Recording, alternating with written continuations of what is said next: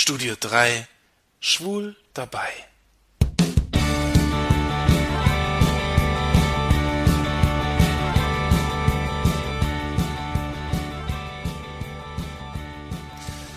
Schlechte Nachrichten.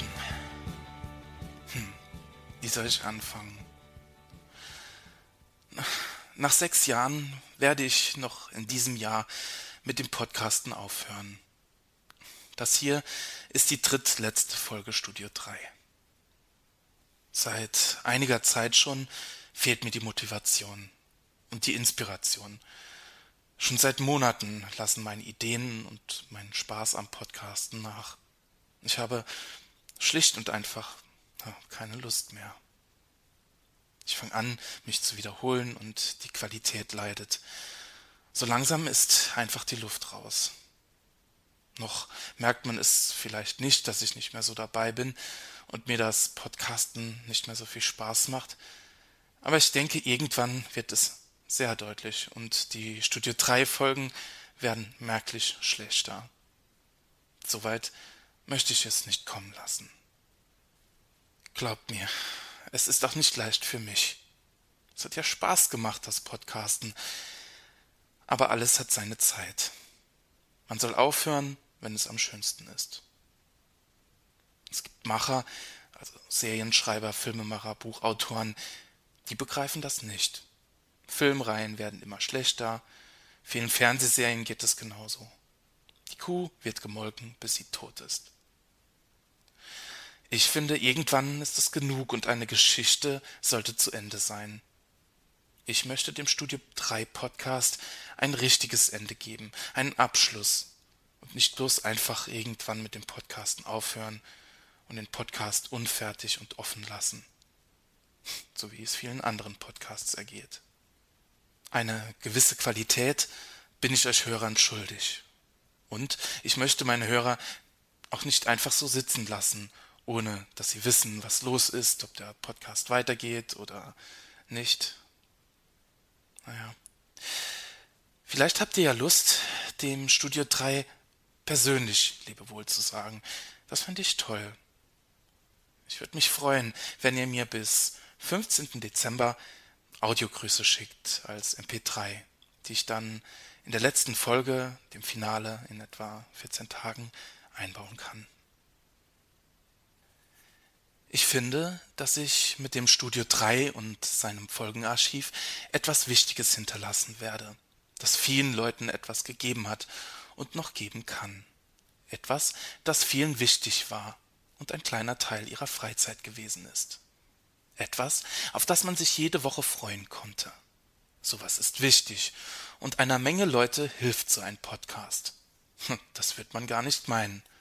Ich hab's gemerkt an den Hörerkommentaren, wie viel der Podcast einigen bedeutet hat und geholfen hat. Zum Beispiel beim Coming Out oder bei anderen größeren und kleineren Problemchen. Oder eben einfach beim Abschalten, beim Träumen, beim Nachdenklichwerden und beim Lachen. Ich denke, sich mit schwulen Themen zu befassen und das Thema Schwule und ihre Rechte auf dem Schirm zu behalten, wird immer wichtig bleiben. Gerade in der letzten Zeit merke ich, wie wackelig die Rechte sind, die wir im Laufe der Jahre erkämpft haben, und wie schnell wir Schwule wieder zu Diskriminierungsopfern werden können. Wie schnell verpuffen jahrelanger Einsatz für Verständnis und der Kampf gegen dumme Vorurteile. Stichwort CDU-Parteitag, Gesetze gegen Homosexuelle in Osteuropa, hart aber fair letzte Woche.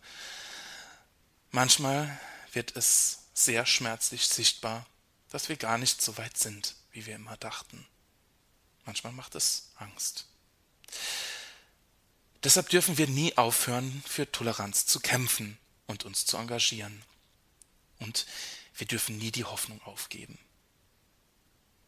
Ich hoffe, ich habe in den letzten sechs Jahren ein wenig dazu beigetragen, Akzeptanz zu schaffen, zu helfen, dass erkannt wird, dass wir Schwule genau die gleichen Sorgen haben wie der Rest der Welt. Dass wir an die gleichen Dinge glauben uns über die gleichen Dinge freuen oder ärgern, über die gleichen Dinge lachen und weinen, wie die Heteros auch.